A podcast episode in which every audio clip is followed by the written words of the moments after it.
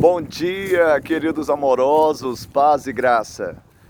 Quando chegaram ao lugar chamado Calvário, ali o crucificaram, bem como aos malfeitores, um à direita, outro à esquerda. Mas Jesus dizia: Pai, perdoa-lhes, porque não sabem o que fazem. Lucas 23, 33 e 34. Esse é o momento da crucificação de Jesus ali no Gólgota, no Calvário, diante daquela situação tão difícil, tão dura, Jesus ainda intercede por nós. Perdão aqui do original grego significa afieme, deixar de lado. Por causa do sacrifício de Jesus e a intercessão de Jesus, nós tivemos os nossos pecados não mais considerados pelo Pai.